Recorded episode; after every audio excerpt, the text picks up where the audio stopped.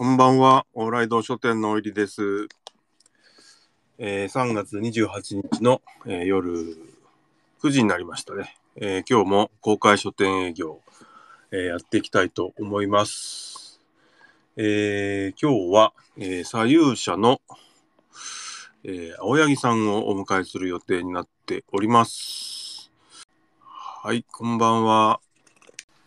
あ、こんばんは。こんばんは。こんばんは、往来堂のお入りです。あ、左右者の青柳です。よろしくお願いします。なっております。じゃあなります。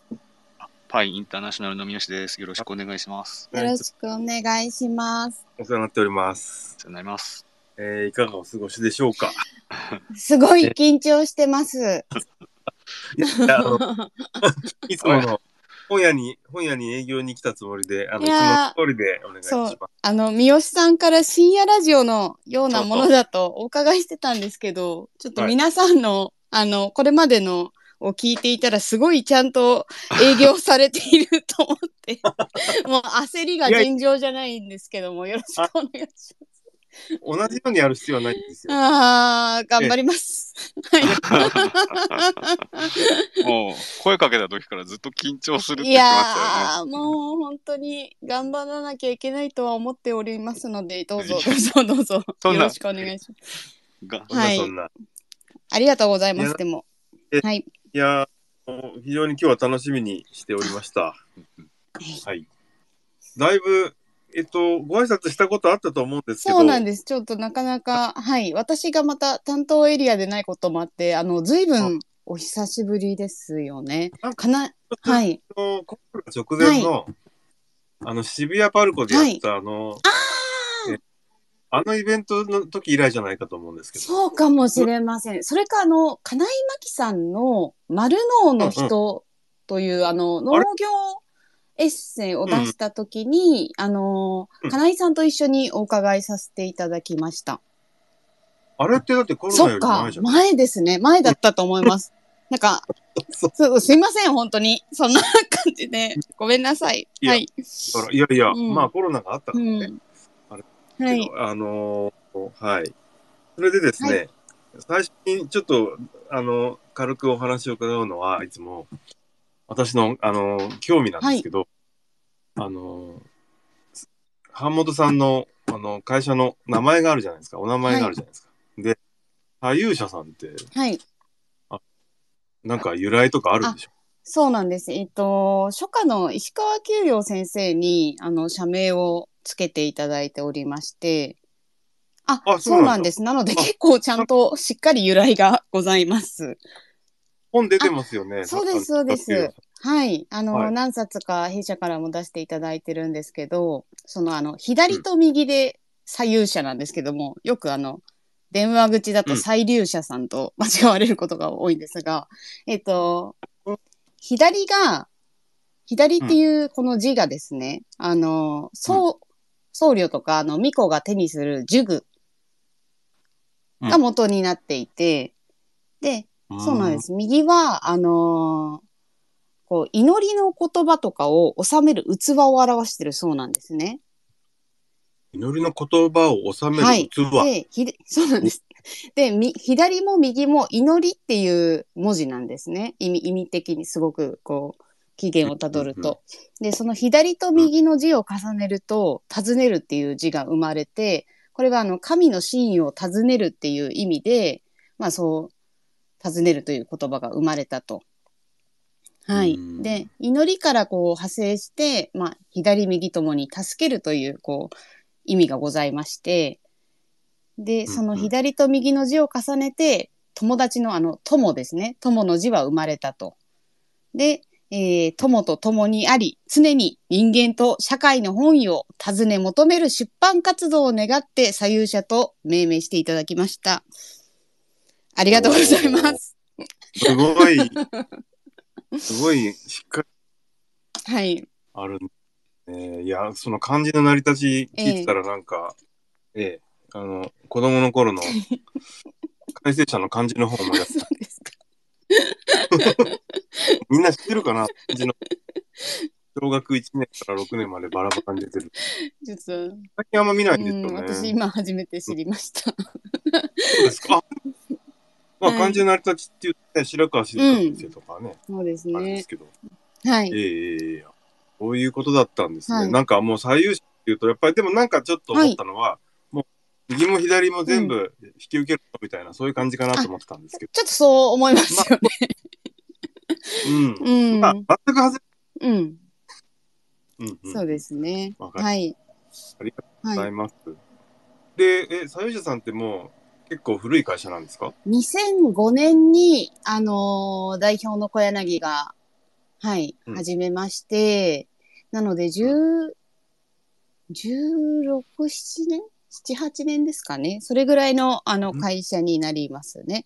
はい。あ今何人ぐらいいらっしゃるんですか、えっと、今、編集部が、えー、6人いて、営業が3人で、あとアルバイトの方に来ていただいてて、全員であの、13人ですね。はい。13人。うーん。13人っていうと大きいのか小さいのかよくわからないけど。小さくはない。ち小さく小さくはないかもしれませんね。うん。いや、なんかすごい、広いジャンルの本をいろいろ出されてる。ありがとうございます。はい勢いが増してるような気がするんですけど。そうです。あそう、そう思っ ていただけてたらありがたいです。なので今日はちょっとなんか、あの、うんこういうジャンルも始めていますよっていうことをご紹介できればと思って、あの、本を、うんはい、選んでまいりました。なんか想定もすごく、どの本もすごく垢抜けてて、はい、ありがとうございます。店頭ですごくなんか映えるし、なんかたくさん売れるといいなというふうに、すごく多いです。そうなんです。その、往来堂さんで、うんあの、すごく売ってくださったのが、あの、カタルーニャ語っていう田沢光先生の、はい。僕読みました。ありがとうございいます。あの、このスペースでもご紹介くださったということで、本当に。うん。もう、えっ、と、なんだっけ？えー、カタルーニャ語、小さな言葉、僕の人生だっけ、はいですよ。ね。えーえーと、カタラニュー、カタルーニャ語学者の、え田沢先生が、はい。の、まあ、半世紀というか、銀行員がどうしてうん。日本初のカタルーニ辞典も作るまでになったのかという、そういうお話でしたね。そうでございます。えなんかすごく別にあのカタルーニャ語のお専門家になろうと全然思ってない人が読んでも非常に、はいあのなんだろうなまあ勇気を与えられるというかですね。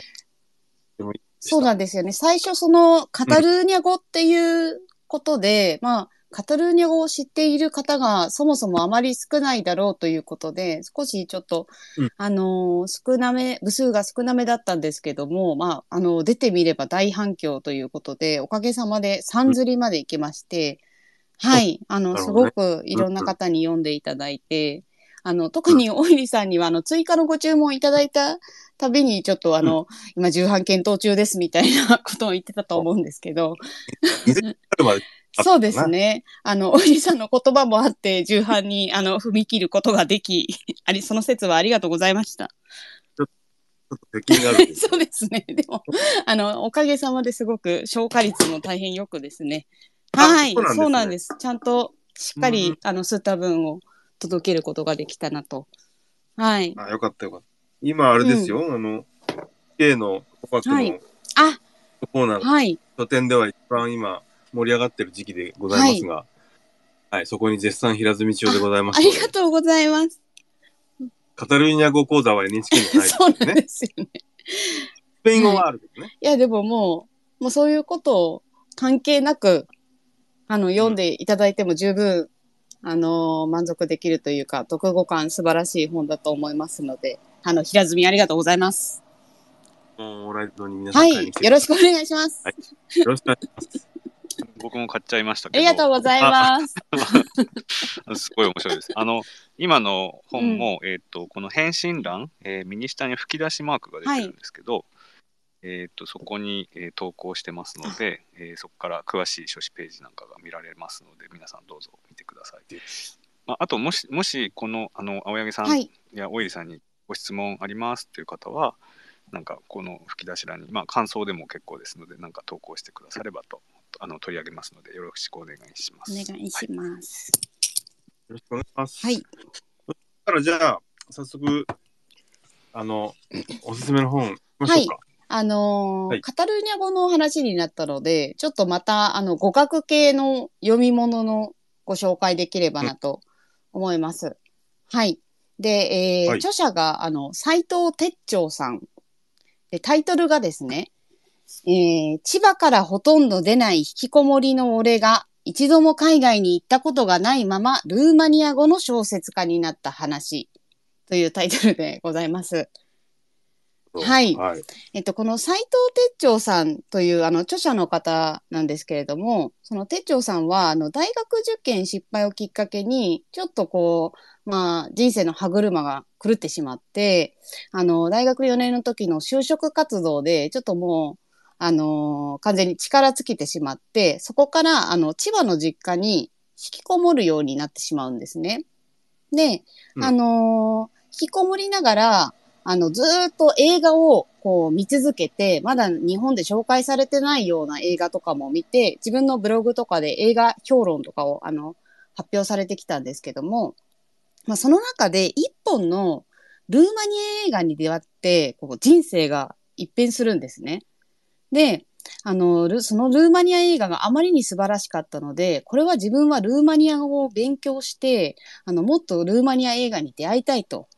で、あの、ルーマニア語の勉強を始めるんですけれども、あルーマニア語ってそもそもで、あの、日本でルーマニア語を学べるテキストが多分2冊ぐらいしかなくて、あの、げ現役で手に入れられるものは多分それぐらいしかなくて、絶版のものとかでもまあ、いあと1冊ぐらいな。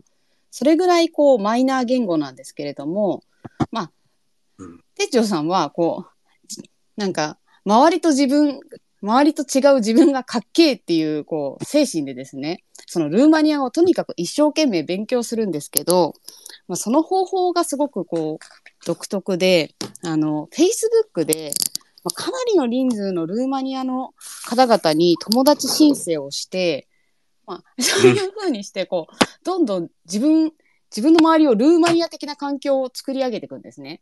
それでもうひたすらルーマニア語を学んで、で、ゆもう、果てにはルーマニア語で小説を書いて、それを、あの、Facebook でルーマニア語の小説を書いたんだけど、誰か読みたいってこう呼びかけたところ、その、ルーマニアの文芸誌の、ルーマルーマニアで、あの、文芸誌を編集している方から、お声がかかって、ルーマニアで小説家デビューするんですね、ルーマニア語で。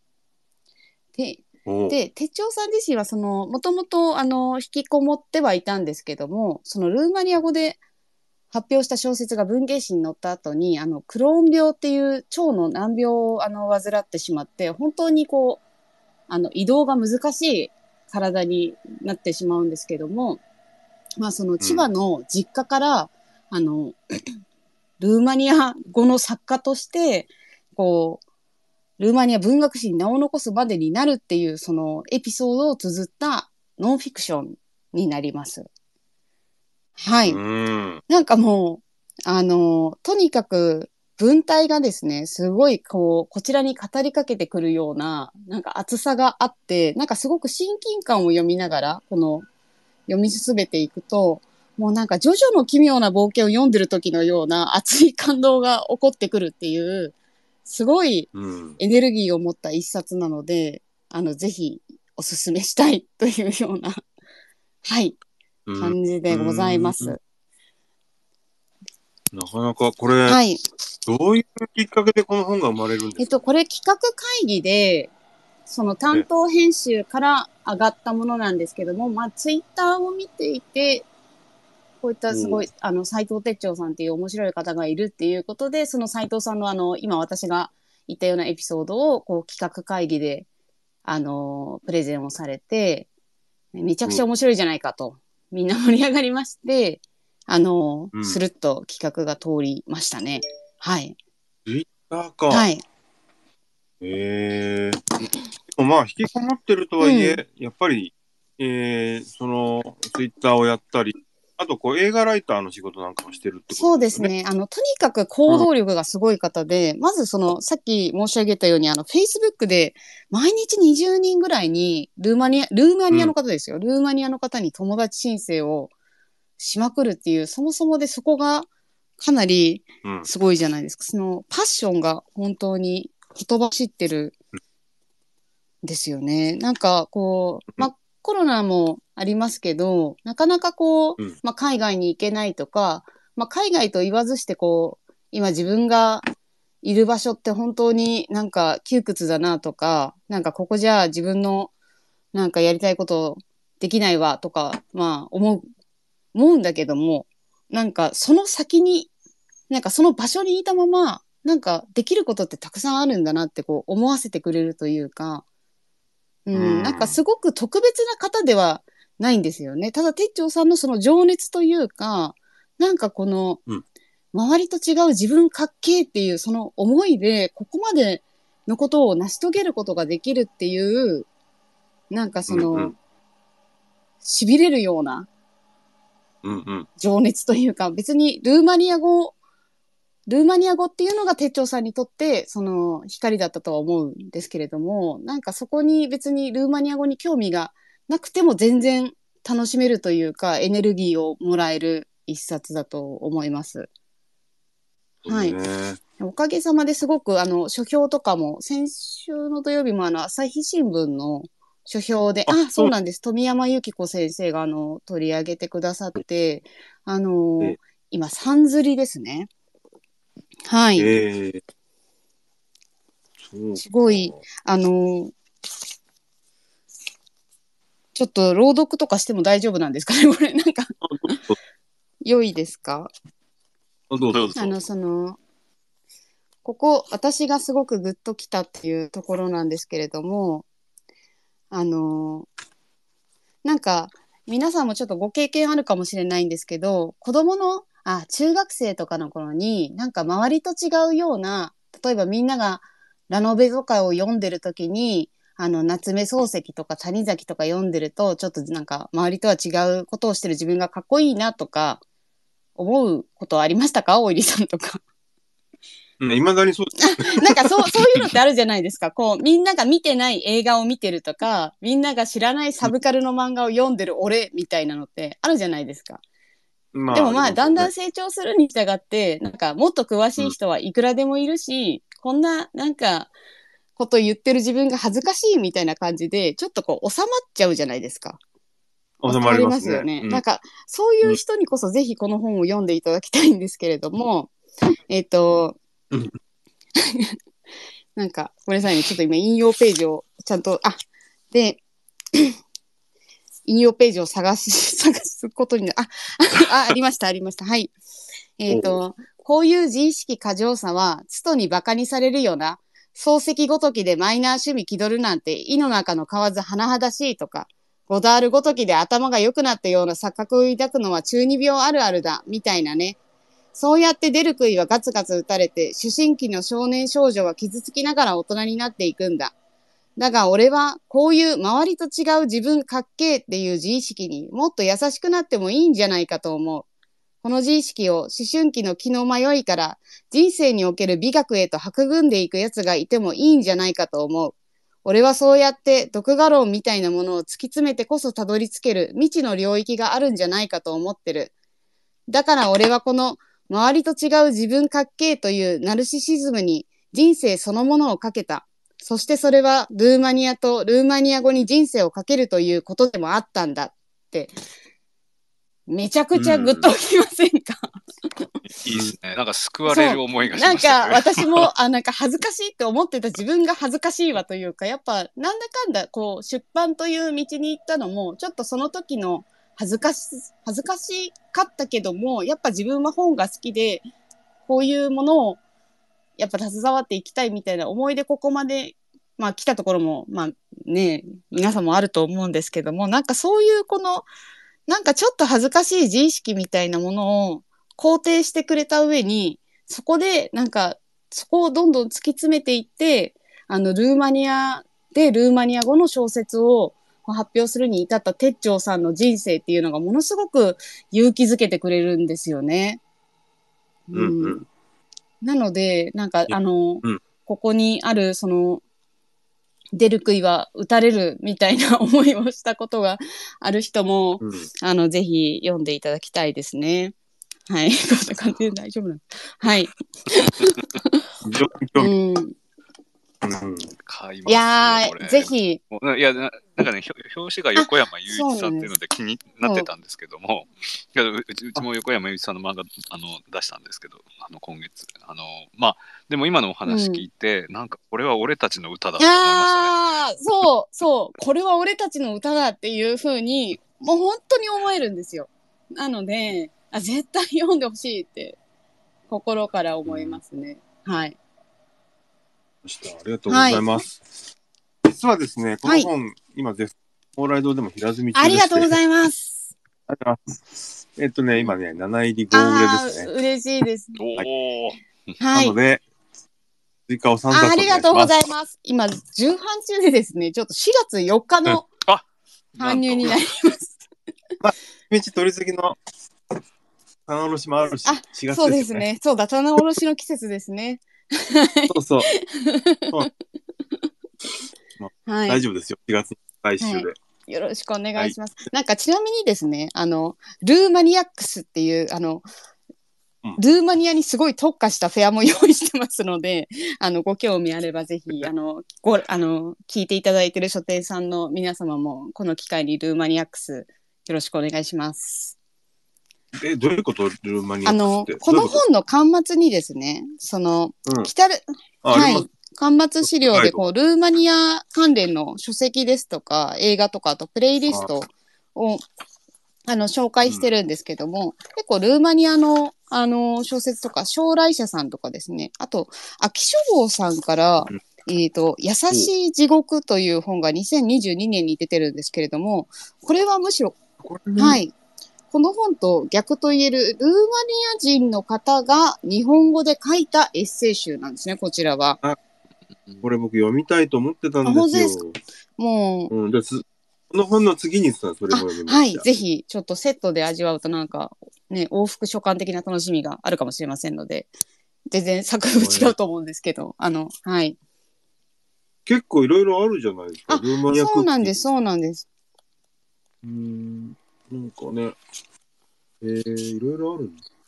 ま、うん、ルーマニアを知るためのロケそうなんです。あの、ドラキュラのイメージがね、どうしても強いと思うんですけど、あの、それ以外の、あ、シオランとかもルーマニアなので、はい。。ね。みんな大好きシオランも、ぜひ。いや、もう僕全然わかんない。チャウシェスってしかわかんない。そうですか。シオランのあの、うんツイッターのボットとかはすごい人気なので、あの、あ そうなんです、そそううなんです。あの、えー絶。望的だね。はい。うーん はい。い面白いなや、とにかく広がりも、この本ももちろん面白いんですけど、すごくそういう広がりもある一冊なので、はい。うんいろんな本とか映画とかにも出会えるかなと思います。はい。いや、3冊いただけました。ありがとうございます。ございます。本当に、これ受注ができるっていうのがやっぱ面白いですよね。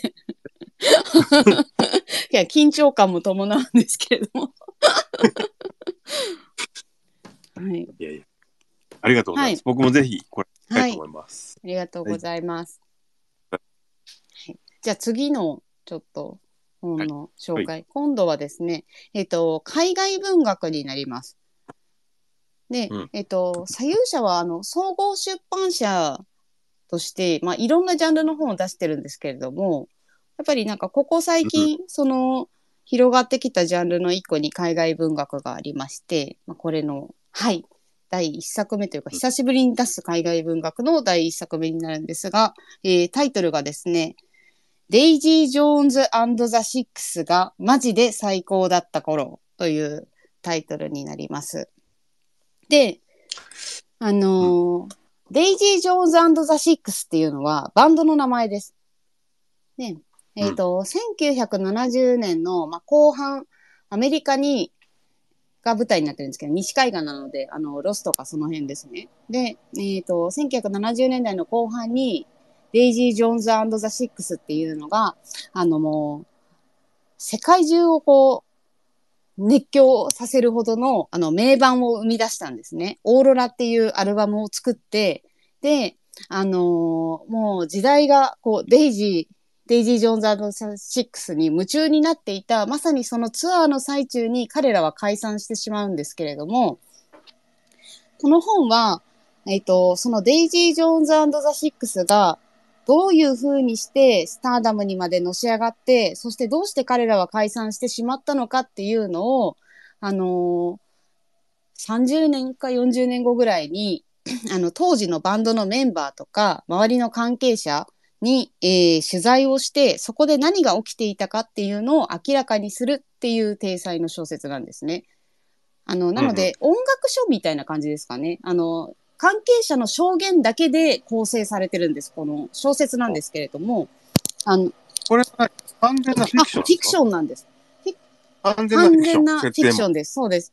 ちょっとこう、思い出すバンドとか、あの、実際のバンド名とかも出てくるんですけど、この物語自体はフィクションで、そのフィクション上のバンドであるデイジー・ジョーンズザ・シックスの栄光と、あの、解散っていうところを、うん、あの、関係者の証言で積み上げましたっていう、だから、あの、音楽書の、こう、体裁を取った小説なんですね。なので、字の文がほとんどなくて、その関係者の証言だけで、まあ、構成されてるような小説になります。なるほど。これすごい面白いのが、その、このデイジー・ジョーンズザ・シックスっていうのは、デイジーっていう、あのー、まあ、当時、その1970年代でもう、あの、ドラッグ、ドラッグ、セックス、ロックンロールみたいな時代ですけども、あの、その時に、こう、LA 中のこう視線を集めるような、ものすごいカリスマ的な女の子がデイジーなんですね。で、このデイジーと、うん、えー、ザ・シックスっていう別で、あの活動していたバンドが出会って、で、そっちのバンドの方も人気上昇中だったんですけど、まあ、彼らには何かが足りないっていうことで、あの、女性ボーカリストとしてデイジーが招き入れられて、彼らが一緒に、あの、アルバムを作るようになるんですけど、それが、あの、そのバンド名がデイジー・ジョーンズザ・シックスなんですが、なんか、うん、あのー、これ出版の関係の方も結構聞いてらっしゃるんですかね、リスナーさんって。あそうです、ね、はい。なんか、この当時のことを回想するっていう形式なので、あの彼らがそのロック誌に名を残すほどの名盤を作った時に、まあ、彼らがマジで最高だった時に実際は何が起こってたかっていう話なんですけれどもなんかその 同じ曲を作ったメンバーなのにその曲に対して結構意見が食い違ってたりとか証言の内容が違うとか例えばこの曲はこういう意味を込めちゃって、あの、デイジーが言ったとしたら、そのザ・シックスの、あの、ボーカルのビリーは全く違う意味を込めて作ってたっていうことを言うとか、ちょっと創作者のズレみたいなのが、すごい面白かったりとか、うん。なんか、本当に面白いし、あ、これ山中賞っていう、あの、ツタヤ、はい、はい、はい。の、あの、山中さんが選んでくださった山中賞を受賞している作品なんですけど、ツタヤ仲間待ってるの山中さん、ね、そうでございます、そうでございます。はい。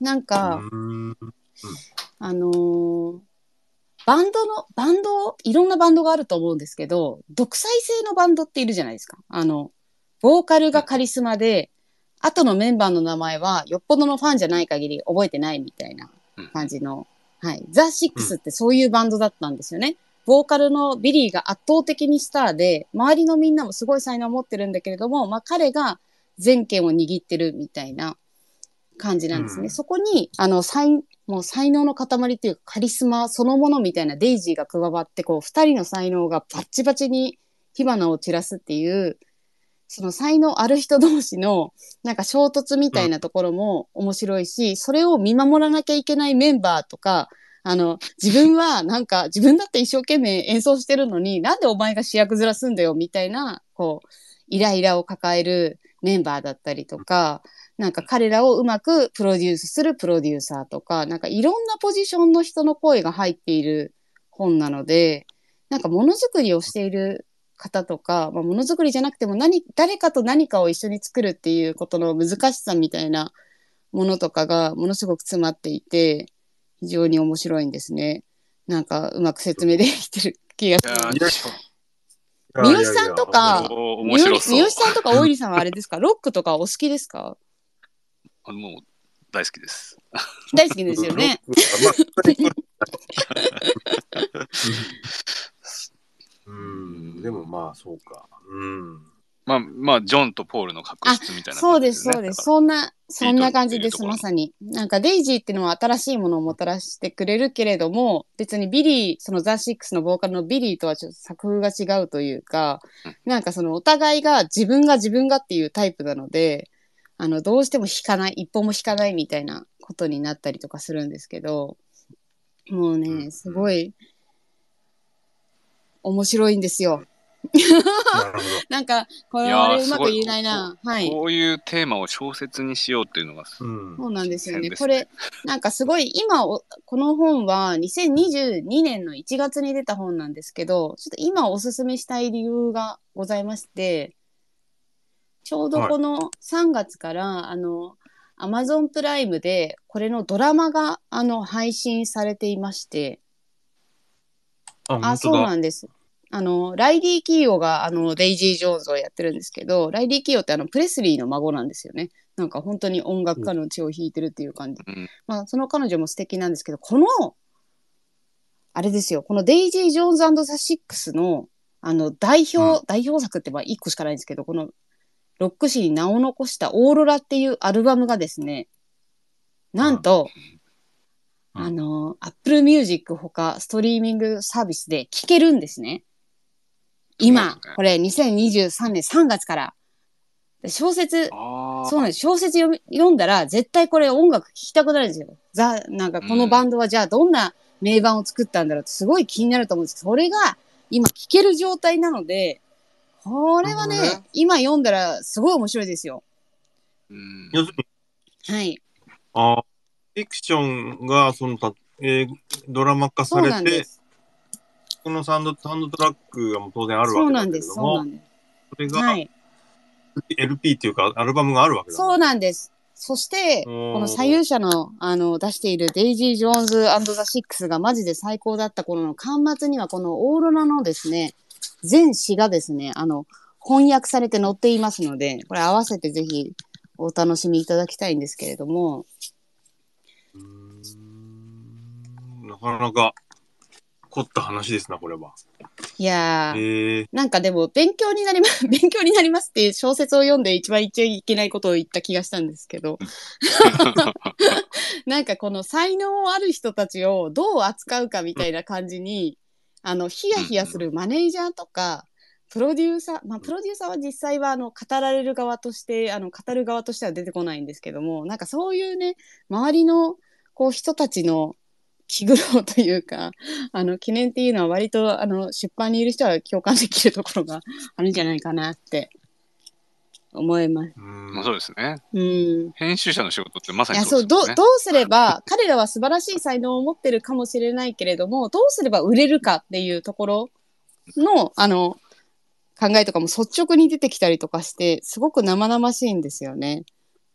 うんだから、なんか同じ曲で違う思いを抱いてるとか、なんかそういうところとかももしかして今日あの、編集者がこれを聞いていたら、いや、ちげえんだよみたいな感じで、私に対して思う思うと思うんですよ、多分ね。なので、なんかそういう、そういう、いや、同じもののことを語っても、人は全然ね、違うことを言ってるとか、全然違う思いをうんしてるなんて、ざらにあることだと思うんですけど、まあ、そのすれ違いがこんなにヒリヒリ描かれてる小説って、ないんじゃないかなっていうぐらい、すごい、あの、一気読み必至なんで、ぜひ皆さん読んでください。はい。これはうん。いや、面白そう。面白いです。1年前ですけど、これもはい平積みの方がいいそうやった。ーやったぜ 素晴らしい。ねーはい。じゃあこれも3あ冊ください。りがとうございます。売れる。いやー、皆さんぜひ、あの、Apple Music でデイジー・ジョーンズで検索してください。はい。あ、あ、そう。今もう聞けるんで。はい。なそれも素晴らしいで、。ドラ、うん。あれ？これドラマも見られる？そうです。ドラマも見れますし、あの、アルバムを聴くだけもできますので。そうなんです、そうなんです。すごいドラマも評価が高いですね。あそうなんで。す。フィルマークスで4.4ってはい。めちゃくちゃ高いですね。へえ。もうね、やっぱかっこいいですよね。その70年代ロックっていうところを私はあまり詳しくなかったんで、もうこの小説で初めて知りましたぐらいな感じでしたけど。ねえ、うんど誰がモデルになってるんですかね。そうそう。多分ね、ちょっと思い当たらなくて、今。うん。なんか結構去年とかもなんかロックバンドのあのドキュメンタリーとかあったと思うんですけど、ああいうのお好きな人とか、あと昔、昔でもないのか、あの頃ペニー・レイントっていう映画とかあるじゃないですか。あの、ケイト・ハトソンがあのグルーピーを演じてるとか、あああいう映画が好きな人とかは、あの、夢中になって読めるんじゃないかなと、はい、思います。いや、楽しいや、みです。ぜひぜひ、はい、よろしくお願いいたします。ありがとうございますあ。りがとはい。じゃあ次の、なんかここんなにすごいし喋ってすみませんね。あの、あう。いえいえはい。次がですね、次、あの、今まではちょっと、あのーもう出ている本の話をずっとしてたんですけども、ちょっと、これから出る本をちょっと一冊ご紹介させていただきます。で、は。はいね、左右者実はですね、レシピ本を始めまして、あのー去年初めてレシピエッセイを刊行したんですけども、それに、えそうなんです。レシピ、はい今まで多分、左右者でレシピ本ってあまりなかったと思うんですが、これが初めてで、今井真美さんっていう料理家さんがいらっしゃって、その今井真美さんの、えー、2冊目の、弊社で、弊社で2冊目の、えーレシピ本になるんですが、タイトルが、今井真美のときめく梅仕事。はい。梅です。うんねえっ、と、今井さんの、こう、初めての梅レシピ本でもあるんですけども、皆さん梅仕事とかされますか？梅仕梅仕事どうですか？なんか、梅仕事って日本語自体。梅、梅干しとかつけられたりしますですか？梅干し、うちではあ、去年やりま本したね。当ですか？それは素晴らしい。じゃあ、ぜひ。はい。食べた方がいいらいいよ。そうなんです。うんなんか、うん。まあ、こんなこと言いながら私もしたことがないんですけれども、あの、じ、あの、実家ではやってましたがっていう感じで。うんで、うん梅仕事って、こう、まあ、やってみたいけれども、ちょっとなんか、一人暮らしだとね、あの、場所も困るし、なんか大量に漬け込まないとできないイメージがあったりとかするじゃないですか。でも、ですなんかね。この、その今井さんのときめく梅仕事の中で紹介してる梅レシピっていうのが、全部こう保存袋とかタッパーとか、そういうのでも仕込むことができて、なのであの一人暮らしの狭い冷蔵庫でもちゃんと入るみたいな感じの、うんうん。あの、誰でもこうちょっと挑戦できるような、梅仕事をもっと自由に、もっと気軽にっていうのがコンセプトなんですけども、そういうこう、なんかハードルの低い梅仕事、梅料理ですね、に挑戦できるレシピ本になっております。で、梅、はい。梅の料理っていっぱいあるそうなんです。なんと60品も収録しております。え？なんと驚くことなかれというかね、もうすごいんですよ。なんかその梅って、まあ梅干しとか梅シロップとか、まあ梅酒は、これは定番じゃないですか。なんかまあそ、そこぐらいしか多分私も思いつかないんですけど、なんとですね、梅のクラフトコーラとか、あと、へー梅とパクチーを合わせちゃいますとか、あー、そうなんですそう。あと驚くのが、こう、梅、梅をダージリンでつける。ダージリン、あの、紅茶のティーバッグですよ。えとか、なんか全然、梅ってこんな可能性あるのって衝撃を受けるようなレシピがいっぱい紹介されているんでございます。なるほどね。すすごいですよ。梅ってはい。あれ、出回るの、もう、な何月頃だっけ、でね、ももう、4月、これ4月25日に取り次ぎ様に搬入される本なんですけど、5月が旬なので、結構その頃になると、もう、あのー八百屋さんとかスーパーに、あの、並ぶようになりますね。ね。ね、あれ、どんと出ますよねあ。そうなんです。すごい、あの、お二方はどう、どういうものを普段お召しになります、お召し上がりになられますか？え、梅で。梅じゃなくてもいいです。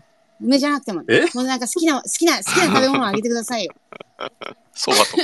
そばかー。いやいや、あの、そばでもいいんですけど、ややあのすいません。梅、梅入れたりして食べますよ。本当ですか？ええなんかその梅干し梅の麺料理も結構あるんですよ。梅のパスタであれ、うん梅の焼きそばとかね。あと、梅の、えー美味しそうトムヤム麺なんてのもあります。美味しそうじゃい。ないですか。なんか、なんか、えー梅ってとらわれないでちょっと外に出てみましたみたいな、なんかいろんな、本当に、あ、お酒とか飲まれますか？飲みますね。なんか、梅酒の新しい飲み方もすごい提案されてるので、梅酒とラムとかね、あの、そういう、こう、発見がたくさんあるですよね。で、今井さんの本は、えっ、と、これが弊社だと2冊目になるんですけれども、あの、その前に出してるのが、レシピエッセイで、こちらのタイトルがですね、えーいい日だったと眠れるように、私のための私のご飯っていうタイトルなんですけど、これこれはあの、うん。季節の、あのーレシピと、あのー季節に関するエッセイっていうあの、書き下ろしのエッセイが入ってるレシピエッセイになるんですけれども、なんか、このいい日だったと眠れるように、私のための私のご飯っていう、このタイトルからもちょっと伝わるかなと思うんですけど、今井さんの料理のすごい、私自身が作ってみて感じたのは、なんかやっぱ料理をしたなっていう実感が得られる。なんかこう、て、適当に作っ、例えば料理をしたって言ってもこう、なんか適当に作っちゃってあんまり美味しくなかったなとか言うとすごい残念な、非常に残念な気持ちになるじゃないですか。でもなんか今井さんの料理は簡単なんだけど、なんか自分がこう適当に作った感じではたどり着けなかったような、なんか新しい味に出会えて簡単だったのにすごい満足、満足したってなんか作った私も偉いじゃんみたいに思わせてくれるようなレシピが多くてですね。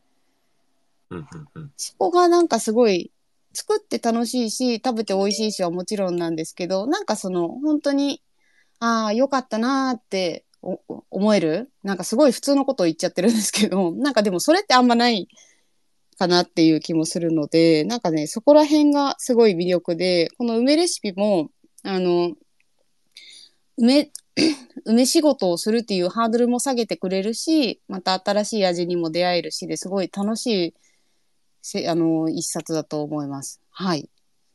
これ一作目は、これは、これもレシピが載ってるんですか？あエッセイ。二冊目が完全にレシピ本ですね。一作目はレシピエッセイです。はあエッセイプラス、一冊目はエッセうんイプラスレシピでもい。。そうなんです。そうなんです。で、二冊目の梅の方は、まあ、レシそうなんです。で、ピ。これまだ、あのー見本ができていないので、ちょっと私も梅仕事の方は概要しか知らないのですが、えっ、と、はいこのいい日だったと眠れるようにの中に紹介されてるレシピで、あの、ぜひ今春なので、あ、今井さんが聞いてらっしゃるからちょっとすごい非常に緊張するんですけれども、そうそうそう。あの、いい動揺、動揺がすごいことになってるんですけども、あのね、あの、書店さんに営業に行くたびに、いつもあの、勧めてるのが、あのね、ニラとバジルを炒めただけのレシピがね、紹介されてるんですけど、このいい日だったとね、そうでしょ？そうなりますよね。ニラとバジルだと？みたいな感じになるじゃないですか。本当ね、なんか同系統なんじゃないかみたいな。なんかじ青いねなんかどちらも香りが強いじゃないですか。でもなんとなくニラは中華っていうイメージがあるし、バジルはなんか洋風じゃないですか。なんかそれが合わさってどういう味になるのかなという、うんこうニラとバジル合わせようって思ったことがなかった私にとって衝撃だったのがこのニラのバジル炒め。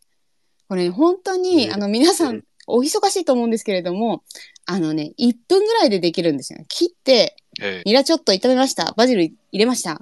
塩みたいな感じの、なんだけど、すごい美味しいんですよ。なし、あ、なんだ、この新しい味に出会えるっていう喜びみたいなものがすごくてですね。なんか、今井さんのレシピってそういうなんか組み合わせの面白さとか、いつもなんかこう、馴染みのスーパーで売ってるような食材なんだけど、なんか違うものを引き出してくれるので、すごい、うんあの、驚きがあってですね、めちゃくちゃ楽しいと思います。作るのも食べるのも。なので、この梅レシピ、ぜひですね、あの、4月25日、取次様搬入なので、ちょうど梅が、はいちょうど梅が並ぶ時期でございます。はい。はいいいですねで、一応変わった、こう、例えば、スパイス漬けとか、まあ、パクチーと合わせたりとか、いろんな、その変わり種もありつつ、定番のあの梅干しとか梅酒とかもしっかり抑えている本なので、まあなんか、うん。今年こそはちょっと梅に手を出してみようかしらって思ってらっしゃる方にもおすすめですし、なんか毎年梅はやってるんだけど、もうちょっと飽きてきたなとかレシピもうちょっと増やしたいなって思ってる人にもおすすめでございます。なるほどね。わかりました。多分あの屋根、屋根線、屋根線とかにもめっちゃ梅並ぶと思いますよ。あの商店街に。まはい。うん。いや、すごい刺さりました。本当ですか？ええいや、もうそれ、それなんかもう味、味のチャレンジをしたいと思うし、梅を普段の食事にもっと取り入れたいなとは思ってる、思うので、うん。えー自分で作ることできるんだそうなんです、そうなんです。本当にジあのね、ジップロックとかでもできちゃうんでね。ぜひ、今井さんも聞いてるので、大入さん、あの、なんかほら、これ、今これ言っていいのかわかんないけど、今井さんも参加していいんであ、すか、もう、もう今井さん参加してくれるなら参加していただいて、でも本当に、おおりさんがスピーカーしてすれば、今井さん参加していいただや、いや、あの、いけますかねい今ダメだったらダメでもいいんですけど、今井さんもしよろしければ。いやー、緊張しますね、これ。こんばんこんばんは。あこんばんは、今井さん。こんばんは。いつもお世話になってます。すみすいません。ません、本当になんか。私がすみません。しまして、はじめましプライドをしてます。今井と申します。今日はまして聞いていただいてありがとうございます。とんでもないです。なんか、青柳さん、とても、あの、熱のこもったプレゼンをしてくださったんで、すごくあの嬉しく聞いていました。あのすごくいっぱいアピールしていただいてありがとうございます。すいません。はい。いや、なんか、あの、はい。ね、ああの、例、一例として出してくださった、ニラとバジル。バジル、はい。炒め、炒め物ですか？えっ、とニラとバジルはすごく青柳さんがあのどこに営業に行っても絶対に 話していらっしゃるんですけどすごいでも本当に美味しくてあのニラをちょっと食べやすい大きさに切るんですよ。あのレバニラぐらいの長さ、5センチぐらいですね。で本当に、あのサラダ油を熱してそこにニラをバサッと入れてで、えー、とフレッシュバジルですねフレッシュバジルをバサッと入れてお塩して出来上がりっていうものなんです。そうなんです。はい、で、書店員の皆様、お忙しい、非常にお忙しいじゃないですか。うんうんうんそうですね。はい、うんだから、簡単、簡単、なんか早い。最高なん。かビールに合いそう。あめちゃくちゃ合うと思います。あとあのお弁当のちょっと彩りとかあとうん一品お野菜足りないなっていう時にすごくこううん豊かな気持ちになれるなっていううん一品ですね。うん。はい、五千円にとらわれた頭だと、あのーなかなか、あのー思いつかないような組み合わせですけど、なんかその、まあ、梅のお新しい方の方にも、ちょっと意外な、あのーレシピがたくさんはい、盛り込まれた話でしたが、あのーなんか発想の、こう、秘訣みたいなものはあるんですか？それ、なんか、とりあえとにかく試してみるとか、そうですなんかね。えっとなんか、ニラバジルに至っては、うんえっと、バジルっていうのは結構、あの中華圏とかでも使うんですよお料理にえ。ーうーん。はい、バジルとかミントとか結構そういうハーブ類も使うんですよね。でなるほどはい、でそれでニラと炒めるニラとミントの炒め物とかもあるのでバジルでやったらどうかなって思ってやってみたら、うん。これは美味しいなって思ってあのちょうど春らしいこう青いお料理をご提案させていただきたくて収録したんですね。そう、色、はい色もすごい綺麗なんですよ。そうなんですよ、うん鮮やかでね。ね。で、えっと、うん梅に至ってはもうほんまに完全にオリジナルのレシピをたくさんうん。あの作ったんですけど私は10年以上、12年ぐらい、あの、家の方で梅仕事の教室をやっておりまして、で、そうすると、どんどんこう、生徒様にはいい梅を出すんですけど、傷物の梅が自分のところには溜まっていくんですよ。なるほど。はい。傷がついた梅とか、傷んだ梅とか、うんで、それは梅干しに加工ができないので、うんいろんなあのレシピに作り変えたり、そうすると途中でレ、えっと、梅ってレモンみたいな使い方ができるんじゃないかとか、ああ。で、えっと、レモンでできるお料理を梅でできるんじゃないかなとか、いろいろ考えるようになりまして、今回のレシピを作りました。ねえどはい。だって梅、梅のフルーツポンチとかあるんですよ。うーん、はいなるほど。はい。すごい、あの、画期的。なぜそんな画期的な本を、はい。あのレシピ本を左右者さんで出される。き きっかけって何だったんですかえっと、それもききっかけは、あの、梅の教室に、編集、えっと、左右者の編集の筒井さんがいらっしゃったんですよ。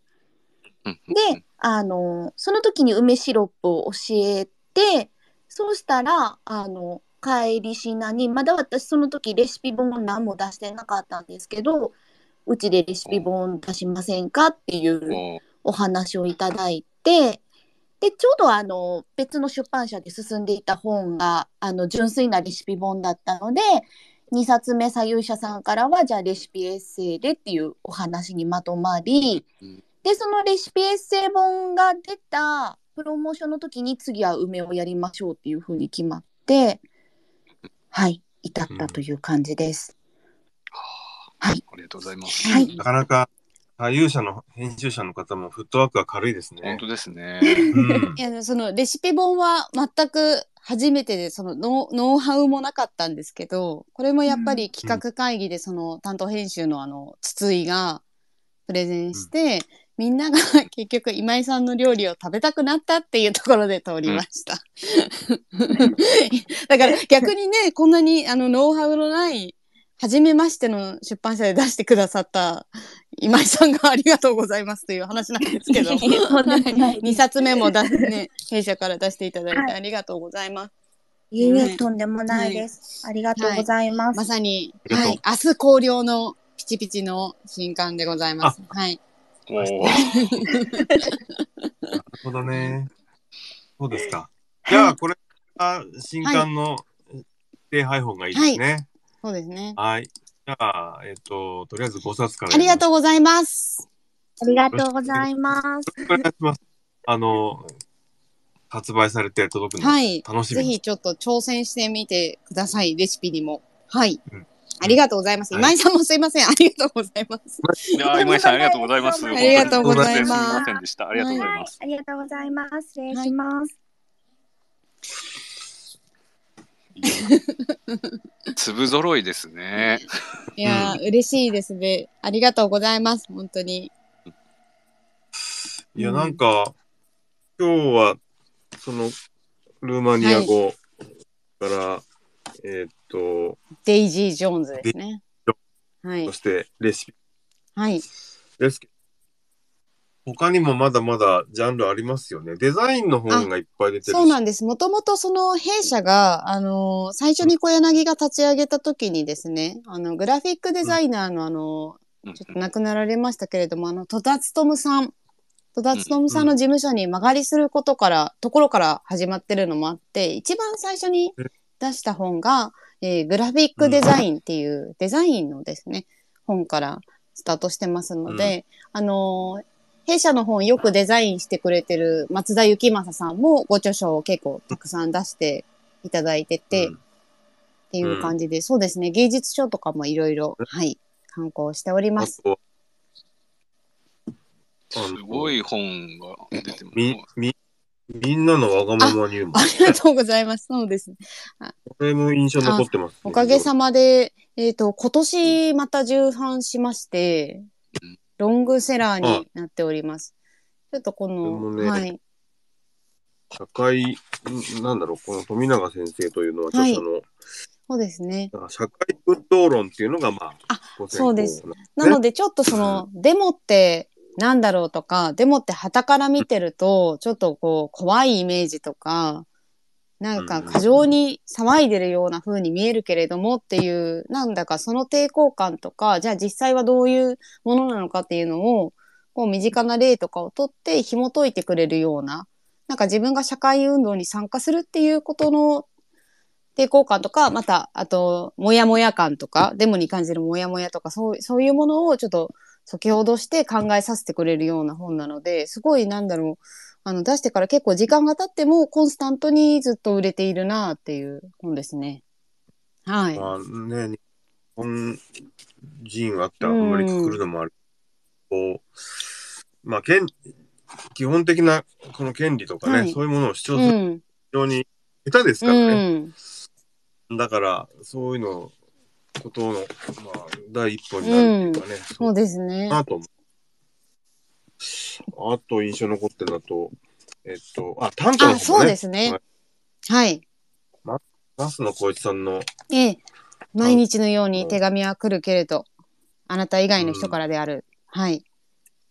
なんか短歌今あ、すごいことってるんですか？そうですね。おかげさまで、あのーあのー、76社の清水さんが出演されてた時にもお話しされてたかと思うんですけども、今、な76社さんと、えー、書士官官房さんと三社合同シーカフェアというのをやらせていただいていて、あのーうん毎回季節のフェアとか、いろんなフェアご用意してますので、ぜひ、はい。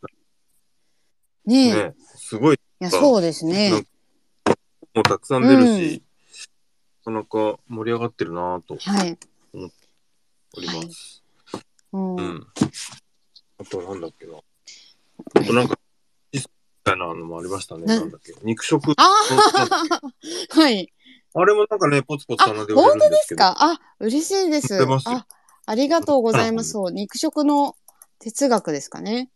はい。うんうんうん。あ、すごい。翻訳そうですね。やっぱ人文書は、こう、いろんなものを出していこうと思って、うんこれはちょっと、はい、あの、うちでメインで新聞書の編集をしてる担当編集者が、あの、は、はいいソルニットとかですね、インゴルド、はい、なんて出してる編集者がやったものですね。すごい、なんかその名前が出てくると思わなくて今びっくりしました。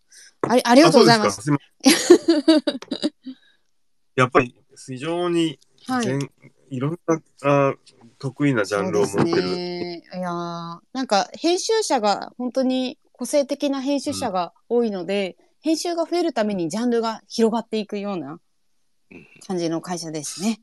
はい。かいろんな企画がお面白そうだねって言って通りやすそう。それはどう？ちょっと時間遅くなっちゃったんですけど、はいあの僕一個すごいあのいい話をあのお社長の小柳さんとお話しした時に伺ってはいい。て、あの毎日なんか今日の一行でしたっけ？そうです、そうです。えーをあのうん社員さんが持ち回りであの一人ずつ、はい。えー発表するっていうことをやられてるそうなんですね。はい。で今日の一行っていうのは、まあ、な何かその、気になった一文あの本の中の一文でもいいし、まあ、広告だとか新聞だとかそういったものの一文でもいいしっていうことを発表しし合うことであのお互いのなんていうかあの気づかなかったこと、えーあとは、まあ、そのパーソナリティみたいなものっていうのにその気づ気づいていくきっかけになってるっていううん。なんて素敵な習慣なのかしらと思って。でやるそうなんです。毎朝ですね、朝朝礼の後に、まあ、持ち回りで一人、あの、今日の一行っていう、まあ、何でもいいんです。その、あの、読んだ本の中からの一行でもいいですし、あの、それこそ、たまたま会った人から言われた一言とか、まあ、映画のセリフとか、なんかこう、うん心に残った一行をそれぞれが発表するんですね。うん。それは一行発表して、うんえっと、それを、これこれこういう理由でっていう。あそうで。す。明5分、5分間の、5分あります。5分あって、2個ポイントを上げなきゃいけないんですね。2個、このお1行に対してポイントを上げて、やみんながプレゼンするんですね。まあ、プレゼンの練習も兼ねてっていうのと、まあ、中にはこう、企画会議のプレゼンの時間だけでは足りないので、今日の一行でも若干プレゼンしますよ、みたいな感じで、あの、自分が感銘を受けたとか、この著者の企画通したいっていうのを出したりするとかね、いろいろな今日の一行がありますが、じゃあまあね、はい。うん。どうですか？おいりさんの今日の一行は何でしょうか？急に。いやでも結構今日の一行って、まあ自分が発表するのも結構楽しかったりはするんですけど、やっぱその発表する人が今、なんかどういう本を読んでるのとか、どういうことに関心があるのかとか、そういうことを知れる機会でもあって、すごい面白いんですよ。なので、人にい、あなたの心に残った一行はって聞くのは楽しいと思いますよ。無茶ぶりだとは分かってるんですけど。えー、どうですか？そうね。特にたくさんね、本読まれてらっしゃると思いますので。読めてないんですうけど。んそうか。うん。印象に残ったね。そうなんですうん。まあでもそういう、その、なんか、こ習慣になってると、はいなんかこう、なんていうんですかね、そういうつもりで日々過ごすかあら、、そうですね。本当にそうです。大事うん。ねうん、何かいい文章に出会ったら、人に伝えなきゃって、そういうつもりで日々過ごすわけだから、うん。それは非常に大事なことですね。本屋でもやった方がいいかもね。あぜひ。うん。うん。ちなみに青柳さんの今日の一言ちょっと、一行か？そうですね。今日の一行ですか？いや、なんか今日は、本当に、あのー 私が聞かれると思ってなかった。聞く気満々だったので、いや、ほん、本当です、本当です。あのーいや、皆さんの一行が知りたいですね。どうですか？あの、ね、えあると思います。私、でも今日はあの、ご紹介した本の中ですね、やっぱ、あの、千葉からほとんど出ない引きこもりの俺がの中の、やっぱ、あの、引用させていただいたところですかね。この、だから俺はこの周りと違う自分かっけーというナルシシズムに人生そのものをかけたっていう、まあ、この一行があ私にはすごい刺さりましたね。なんかへ、実際担当編集もこの本から別の一行ですけど、あの一行を引用して、今日の一行で紹介してましたね。うん。なんか、そのなるほど私がやるとこれ延々とあの営業にしかならないので、あの、あの、お二、お二方の今日の一行を挙げて、ちょっとし、締めということに。あの、たまたま今、人生論ノートっていう本をはい読んでて。なんか意外に。み三木清さん、はいい、やそうちょっとたまたまなんですけど、こうまああの死についてとか幸福についてとか、うんそのまあすごい100 100年80年ぐらい前の本ですね。でなんかそのこうあなるほどって思ったのがはい。幸福な人っていうのは自分が幸福なことに気づかないみたいな一文がありました。なるほど。まあ、幸福についてっていうところで。えー新潮、新潮文庫ですかね。あそうそうそうそうそう。皆さん。まあそういうなんかあのな何かしらそのうん。今日のなるほどって思ったことをこう残しておくってことですよね、うん。今日の一行って。そうね。でもこの本面白そうですね。うんうん。いや、これ、どうですか？うん。あ今日の一行というか、これまでの一行という感じでですね。あの、今日じゃなくてもいいですよ。もうこれまで読んできた本の中で、これは忘れられないなっていうのが多分、あるじゃないですか。うん。まあ、忘れちゃうからな。いや、忘れられないものが あるのでは ないでしょうか。うんこう難しいですよね。なかなかいきなり聞かれると。私これ面接面接で聞かれてすごい固まりましたね。いや塊いや、本当に何もよ、そ、その質問は？今って。すごいひねり出してました、ね、うん。ああ。でもすごいこう、なんか、初めて会った人とか仲良くなりたいなって思ってる人に、どういう本普段読むんですかって聞くようなことがあるじゃないですか。その人の読んでるものとか、うん。見てる映画とか。なんか、もうちょっとその、深く入り込んだ質問ですよね。今日の 一、心に残った一行はって。よりこう、ダイレクトにその人が考えてることが、とか、考え方とかをね、表すようなことだと思うので、ちょっと私といたしましては、オイリーさんが何を考えていらっしゃるか、非常に興味深いです。ございますよ。まあ、僕わかったわかったはい。今すぐは難しいので、次回にじしましょう。次回、わかりました。じゃあ、次の放送の版本さん、ぜひ、あの、聞き出していただいて。はい。すいません。力不足でした。はい。そうそう、おあの、大入さんの宿題ということで。楽しみですね。はい次の放送が。はい。で、そう。で、次回なんですけど、さっきおっしゃってた、書士カンカン坊さんなんです。たあの田中さん？田中ジオンさんとはい呼ばれる,、呼ばれるのかしら。うん。あのえ4月11日火曜日の21時からです。えーでもしあの、えー、ともし我こそはという版本さんもいらっしゃったらぜひ、えー、とダイレクトメールでも何でも結構ですのでご連絡いただければと思います。お願いはいであの今回採用者さんあの書店さんからのリクエストがあってありがとうございます。お声掛けをさせていただこんきました。なんで大丈夫だったんだろうか。ではいですのでです、えあのぜひあの書店さんの方からもあのリクエストがあればああの聞いてらっしゃる方からあの書店さん以外でもリクエストあったらあのあのメッセージください。えーでえっとこの番組の過去回というのは Spotify だとか Apple Podcast あのでもお聞きになれますので、えー、オーライドと入れて検索してみてください。はい、私から以上です。はい。はい。ありがとう。ありがとうございました。それでは、あの、えー、3点注文させていただいて、えー番宣は後ほど、ルイありがとうごいざいます。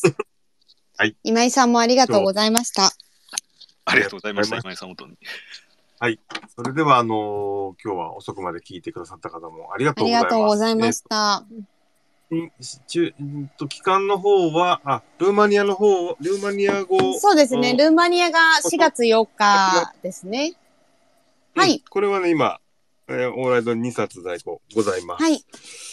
それで、えーっと、梅仕事は、えーっと、4月の終わりですもんね。4月そう半ばか。ですね。25日に取り次ぎさんに搬入になります。はい。えー、という感じになってますので、あ、デイジー・ジョーンズは今な、あそうなんデイジーあるんですけど、3月31日になってしまうので、これはあれですよね。棚卸しだから、なんなら4月の方がいいですよね。4月にならないとオーライドには入ってこないわかりました。はい。ます。